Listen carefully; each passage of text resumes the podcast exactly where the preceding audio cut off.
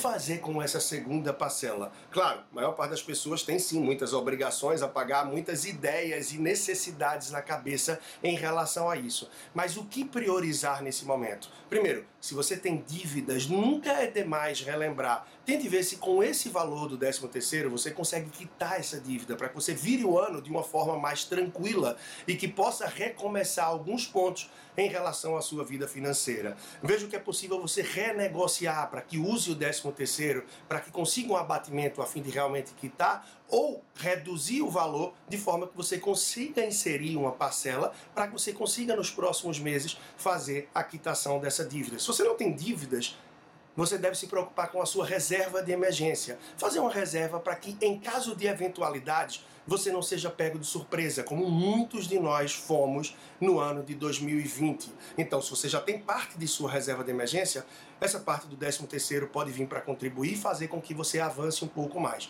Se você não tem dívidas, já tem sua reserva de emergência, e tá com o 13 terceiro na mão, sem sombra de dúvidas, é um bom momento para que você olhe para frente, para o futuro, para o longo prazo, procurando fazer uma reserva pensando numa aposentadoria, numa fase em que você pensa em desacelerar o ritmo de trabalho. E desde já, quanto mais você poupar e juntar pensando no futuro, mais tranquilidade terá.